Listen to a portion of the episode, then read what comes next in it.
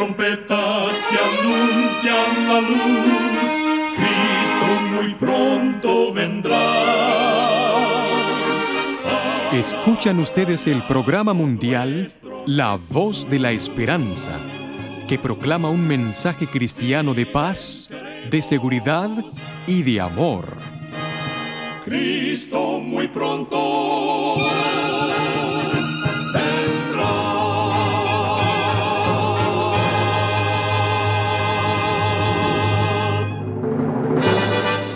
Bienvenidos al programa mundial La Voz de la Esperanza. Estamos muy contentos de poder traerles el programa de hoy que con gusto hemos preparado. Agradecemos a nuestros oyentes las cartas de aprecio que nos escriben diariamente. Nos alegra leer lo que significa el programa para ustedes o para alguno de sus familiares. Muchísimas gracias por su apoyo a este subprograma dedicado a fortalecer nuestra fe en Jesús. Y ahora presentamos a nuestra nutricionista Nessie Pitao Grieve con su segmento Buena Salud. Su tema será Amistades en la Edad Dorada. La soledad es una de las mayores causas de estrés entre los ancianos. Los hombres y mujeres en la edad dorada que tienen buenas amistades viven más saludablemente y por más tiempo que aquellos que no tienen buenos amigos. Descubrir la manera de prevenir la soledad puede ser difícil para algunos, pero el compañerismo puede hacerse presente en diferentes formas. Los que pueden ayudar a ofrecer compañerismo positivo pueden ser los miembros de la familia, los amigos, el cónyuge y las personas que proveen atención profesional. También es relevante mencionar que la compañía de una mascota puede traer alegría y buenas horas de distracción a la persona mayor. Es importante hablar con tus seres queridos para descubrir la mejor opción para tu ser amado. Recuerda, cuida tu salud y la de tu familia y vivirás mucho mejor. Que Dios te bendiga. La voz de la esperanza, al grito del corazón, alcanza herido y lo entrega a Dios. Y ahora con ustedes, la voz de la esperanza en la palabra del pastor Omar Grieve. Su tema será El soldado y el sustituto. Amados amigos oyentes, durante la cruda guerra de 1848, que cubrió de heridos las preciosas alturas y valles de Italia, un joven fue reclutado a dejar su casa para correr los peligros del campo de batalla. Su padre hizo cuanto pudo para encontrar un sustituto, pero fue en vano. Llegado el día de la partida, el joven puso en su espalda la mochila, se echó el fusil al hombro y se dispuso a emprender la marcha, lleno de congoja, por separarse de sus amados padres, cuyas lágrimas aumentaban su pena. Uno de sus primos, cuyo corazón generoso se sintió profundamente afectado con aquel espectáculo, lo acompañó al cuartel y al entrar a la oficina de afiliaciones, tomó la mano del recluta y le dijo, Querido César, tu tristeza es peor que la muerte para mi corazón. Ven conmigo, dame tu uniforme, que me queda tan bien como a ti y yo iré por ti al campo de batalla. Yo soy huérfano, tú no eres, y si muero, acuérdate solamente cuánto te quiero. El recluta se resistía a aceptar la oferta. Apenas podía convencerse de los sentimientos que animaban a su primo, y si eran tales como los expresaba. ¿Cómo podría aceptar la propuesta? Pero como su noble primo insistió en ello y suplicaba con la elocuencia de un corazón que tiene verdadero afecto, por fin logró convencer a César Manatí a que recibiera esa gran prueba de amor y amistad. Así pues, fueron juntos a las oficinas militares para que se efectuara la situación. ¿Cómo podrían expresar la gratitud los padres de César por este generoso hecho? Su alegría era insuperable al ver a su amado hijo libre del peligro de sucumbir en los campos de batalla. Con regocijo y lleno de agradecimiento, el padre mandó al sustituto diez mil reales, pero éste no quiso recibirlos, diciendo que él iba por amistad y no por dinero, que era el afecto y no el recibir bienes lo que lo había introducido a tomar el lugar de César. Y por último, que si moría, sólo se acordaran del cariño que les profesaba. Fue en efecto a la guerra, peleó y murió. Un corazón agradecido levantó un monumento a su memoria con este epitafio. El soldado redimido, César Manatí a su sustituto voluntario, Carlos Donaldi. Esta sentimental historia solo es una leve sombra del ilimitado amor de Jesús por nosotros. El cielo se llenó de pesar cuando todos se dieron cuenta de que el hombre estaba perdido y que el mundo creado por Dios se llenaría de mortales condenados a la miseria, la enfermedad y la muerte, y que no había vía de escape para el ofensor. Todos debían morir. La transgresión fue tan grande que la vida de un ángel no podía desagraviar el daño. Nada fuera de la muerte y la intercesión del Hijo de Dios podía pagar la deuda y salvar al hombre perdido del pesar y la miseria. Jesús, después de estar en íntima comunicación con su Padre, informó a la hueste angélica que se había encontrado una vía de escape para el hombre perdido. Les dijo que había suplicado a su padre y que había ofrecido su vida en rescate para el hombre caído, para que la sentencia de muerte recayera sobre él, para que por su intermedio el hombre pudiera encontrar perdón, para que por los méritos de su sangre y como resultado de su obediencia a la ley de Dios, el hombre pudiera gozar del favor del cielo.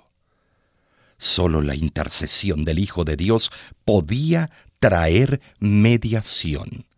La ley de Jehová, fundamento de su gobierno en el cielo y en la tierra, es tan sagrada como Dios mismo, y por esa razón el Señor no podía aceptar la vida de un ángel como sacrificio por la transgresión.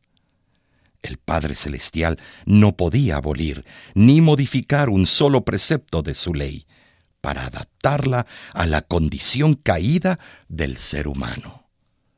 Pero el Hijo de Dios, quien junto al Padre había creado al hombre, podía ofrecer por éste una expiación que el cielo podía aceptar, mediante el don de su vida en sacrificio para recibir sobre sí la culpabilidad. Él vino y dio su vida en rescate por muchos, nos dice Mateo 20, 28. Jesús es el único sustituto que satisfizo las demandas de la justicia divina. El justo por los injustos, el único perfecto en su persona y en su obra redentora. ¡Oh, qué dádiva inigualable!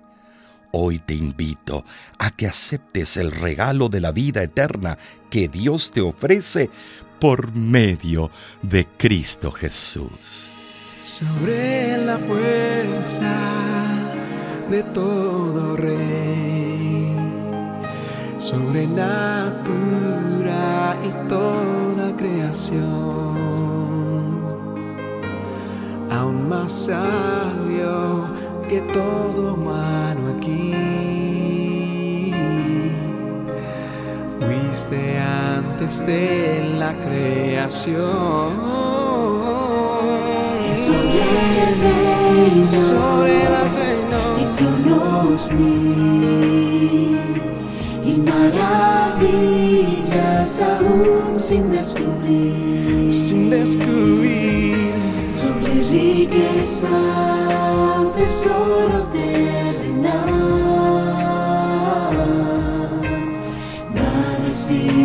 Nada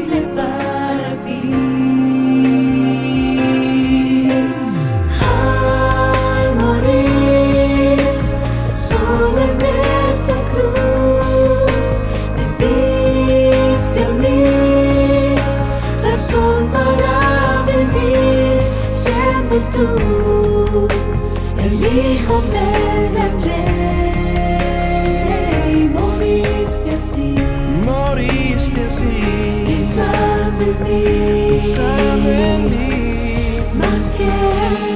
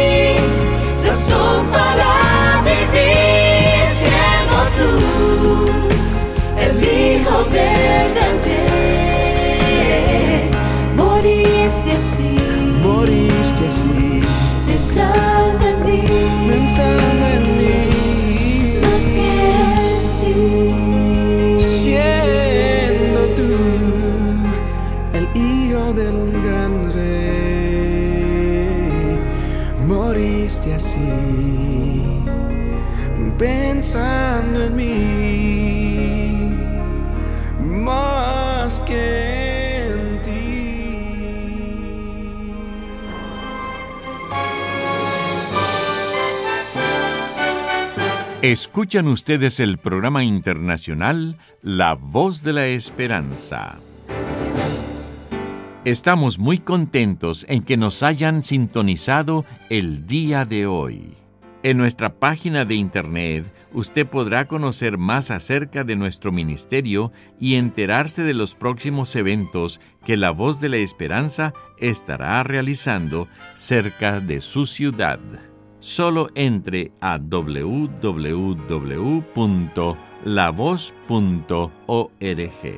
Para ponerse en contacto con nosotros, lo único que tiene que hacer es escribirnos un correo electrónico a info@lavoz.org.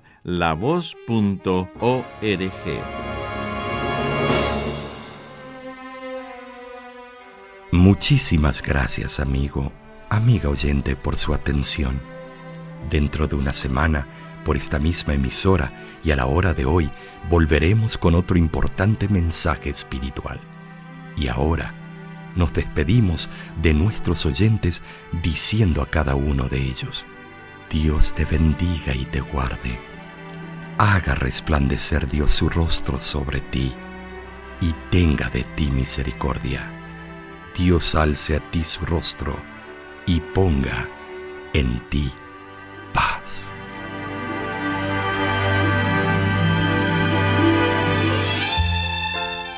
Este programa se ha transmitido bajo el patrocinio de la Voz de la Esperanza y de sus amigos de la Iglesia Adventista.